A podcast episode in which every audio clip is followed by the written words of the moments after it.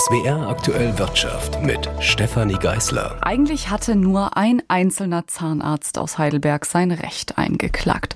Als Bereitschaftsarzt forderte er, dass die Kassenärztliche Vereinigung Baden-Württemberg ihn bitte sozial versichern solle, wenn er seinen Notdienst macht. Das Bundessozialgericht gab ihm Recht und daraufhin ging heute eine kleine Schockwelle durch Baden-Württemberg, denn das ambulante Notdienstsystem könnte damit auf der Kippe stehen. Dazu erstmal die Frage an Lena Stadler. Das Urteil gilt ja eigentlich erst erstmal nur für diesen einen Zahnarzt, der geklagt hatte. Baden-Württemberg hat jetzt aber heute direkt reagiert und acht von 115 allgemeinmedizinischen Notfallpraxen geschlossen. Warum?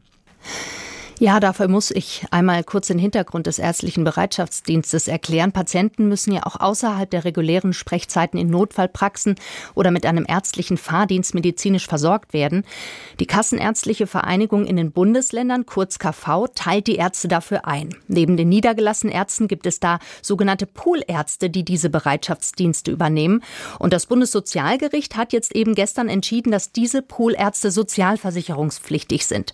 Die Entscheidung, die bezog bezog sich zwar auf einen Zahnarzt, aber weil die Strukturen des zahnärztlichen Notdienstes vergleichbar sind mit denen der allgemeinen medizinischen Notversorgung, hat die KV Baden-Württemberg entschieden, die Notbremse zu ziehen und alle Poolärzte ab sofort nicht mehr einzusetzen, weil die KV sonst als Arbeitgeber fungieren müsste mit allen Pflichten. In Rheinland-Pfalz und auch in anderen Bundesländern haben die jeweiligen kassenärztlichen Vereinigungen bislang noch die Füße stillgehalten, aber auch dort wird man eine Lösung finden müssen. Vielen Dank an meine Kollegin Lena Stadler. Mit dem Urteil könnte also ein System gefährdet werden, von dem wir alle profitieren. So weit darf es nicht kommen, sagt Knut Bauer. Hören Sie jetzt seinen Kommentar. Da helfen keine Pflaster und keine Verbände. Das Urteil des Bundessozialgerichts ist ein Rückschlag für die medizinische Versorgung. Ausbaden müssen es die Patienten, denn sie müssen jetzt mit Einschränkungen in der Notfallversorgung rechnen oder noch länger als bisher in den Notaufnahmen der Krankenhäuser warten. Dabei war dieses Urteil zu erwarten. Bei der geltenden Rechtslage bleibt den Richtern gar nichts anderes übrig, weil sogenannte Poolärzte durch ihr Mitwirken am Bereitschaftsdienst nicht automatisch selbstständig tätig sind. Heißt im Umkehrschluss, Ärzte im Ruhestand oder Klinikärzte sind sozialversicherungspflichtig, wenn sie nebenher in einer Notfallpraxis arbeiten. Heißt aber auch, unter diesen Voraussetzungen lohnt sich die Notfallbereitschaft für sie nicht mehr, weil der Aufwand viel zu groß ist. Das Urteil war absehbar, doch so weit hätte es gar nicht kommen müssen. Seit Monaten fordern mehrere Bundesländer, darunter Baden-Württemberg, eine Ausnahmeregelung im Gesetz. Ein kleiner Zusatz und es hätte sich an der bisherigen Regel in den Notfallpraxen nichts geändert. Dazu war jedoch das Bundesgesundheitsministerium von Karl Lauterbach nicht bereit. Damit wird am Ende Politik auf dem Rücken der Patienten ausgetragen. Baden-Württembergs Gesundheitsminister Lucha will in Berlin einen weiteren Anlauf für eine Ausnahmeregelung starten. Vielleicht kriegen die Politik und der Bundesgesetzgeber ja doch noch die Kurve, um die Sache zu heilen. Es wäre im Sinne der Patienten. Ein Kommentar war das von meinem Kollegen Knut Bauer aus der SWR-Redaktion Landespolitik. Sie konkurrieren um Macht und Einfluss auf der Welt. China, Russland, die USA und irgendwie auch die Europäische Union. Und alle suchen sie sich ihre Verbündeten, allerdings auf sehr unterschiedliche Art und Weise. Peking treibt seit Jahren die sogenannte neue Seidenstraße voran mit Milliardeninvestitionen auch in der EU.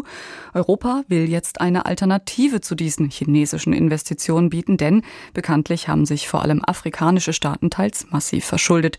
Besonders im Westen wird häufig kritisiert, dass China ärmere Länder so aktiv in die Abhängigkeit treibe. Europas Alternative heißt Global Gateway. Heute gab es ein erstes internationales Forum dazu in Brüssel. Gastgeberin war Kommissionspräsidentin Ursula von der Leyen. Global Gateway has the size to make a difference. Global Gateway hat die Größe, um einen Unterschied zu machen. Diese Strategie geht große Infrastrukturprojekte neu und anders an. Uns geht es darum, einzelnen Ländern Möglichkeiten zu geben, bessere Möglichkeiten. So sagte es EU-Kommissionspräsidentin Ursula von der Leyen heute beim ersten europäischen Global Gateway Forum in Brüssel, zu dem teils hochrangige Regierungsvertreterinnen und Vertreter aus aller Welt angereist waren, auch aus vielen Entwicklungsländern in Afrika, Asien oder Südamerika, also genau von dort, wo China bereits teilweise Milliardeninvestitionen auf den Weg gebracht hat, beim Ausbau von Schienennetzen, Häfen, Straßen, Fabriken, allerdings zu einem hohen Preis für diese Länder, jedenfalls aus ihrer Sicht. Das gab Ursula von der Leyen heute in Brüssel deutlich zu verstehen. Manchmal muss die Umwelt den Preis bezahlen, manchmal sind es Arbeitskräfte, Menschen, die dann ihrer Rechte beraubt werden. Manchmal werden aber auch einfach ausländische Arbeitskräfte ins Land gebracht und manchmal bleibt schlicht und einfach die nationale Souveränität auf der Strecke. Kein Land sollte mit einer Situation konfrontiert werden, in der die einzige Option für die Finanzierung der Infrastruktur der Verkauf der eigenen Zukunft ist. Eine klare Botschaft von der Leyen's aus Brüssel, auch Richtung Peking. Europa wolle und werde es anders machen. Die Kommissionspräsidentin nannte als Beispiel die Produktion von Impfstoffen in Afrika für afrikanische Staaten und brachte heute Investitionszusagen für Vietnam und Bangladesch auf den Weg sowie die Ankündigung, in zentralafrikanischen Ländern Projekte zu fördern, die der Erschließung von seltenen Erden dienen wovon dann natürlich auch die EU profitieren würde. So ist Global Gateway gedacht. Von der Leyen bezifferte das finanzielle Volumen der Initiative auf 300 Milliarden Euro. Geld, das allerdings nicht in erster Linie aus dem EU-Haushalt kommt, sondern zum Teil bereits in seit Jahren beschlossenen Projekten steckt oder das private Investoren beisteuern sollen. Der grüne Europaparlamentarier und China-Experte Reinhard Bütikofer lobt Global Gateway. Denn damit wird in internationale Infrastruktur und ihre Entwicklung investiert, die grüne und digitale Entwicklung gefördert und der geopolitische Einfluss der EU gestärkt. Das allerdings nur unter der Bedingung, dass hier wirklich neue Projekte auf den Weg gebracht würden und dass Europa sich nicht verzettele mit zu vielen Vorhaben, die nicht koordiniert würden. Das wird die Herausforderung sein für die Europäische Union und dies in einer Welt, die angesichts des Krieges in Nahost und in der Ukraine heute eine völlig andere ist, als sie es noch vor zwei Jahren war, als die EU-Kommission Global Gateway aus der Taufe gehoben hat.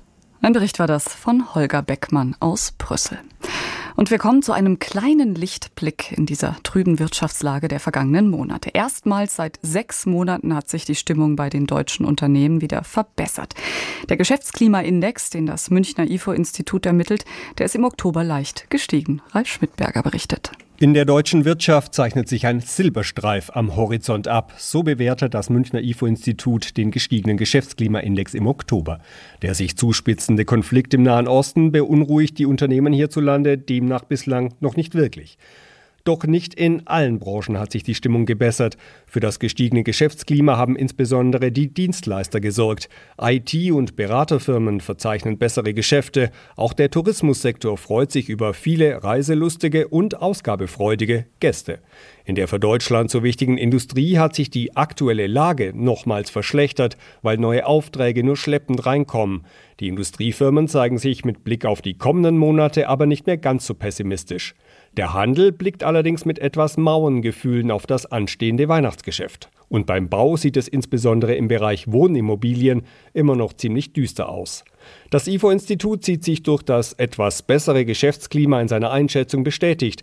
Die deutsche Wirtschaft scheint sich zu stabilisieren. Das Bruttoinlandsprodukt könnte in den nächsten Monaten auch wieder etwas zulegen. Ralf Schmidberger hat berichtet und zum Schluss wie immer an dieser Stelle der Blick auf die Börse. Der positive IFO-Index, von dem wir gehört haben, der hat den Anlegerinnen und Anlegern sicherlich Hoffnung gegeben. Der DAX schließt aber mit 14.892 Punkten trotzdem nur hauchdünn im Plus. Schließlich bleibt die weiter unsichere Lage im Nahen Osten. Geschäftszahlen von Microsoft können zwar überzeugen, aber die Zahlen der Google-Mutter Alphabet reichen Anlegern nicht. Unter den deutschen Unternehmen, die Geschäftszahlen vorgelegt haben, können hingegen die Deutsche Bank oder der Nivea-Hersteller Bayersdorf punkten. Aktien der Deutschen Bank springen um gut 6,5 Prozent nach oben. Anteilscheine von Bayersdorf verteuern sich im DAX um 1,5 Prozent. Papiere der Deutschen Telekom legen 1% zu, nachdem die US-Mobilfunktochter T-Mobile US dank billigerer Tarife mehr Kunden gewinnen konnte als die Konkurrenz. Jan Plate, ARD Finanzredaktion, Frankfurt.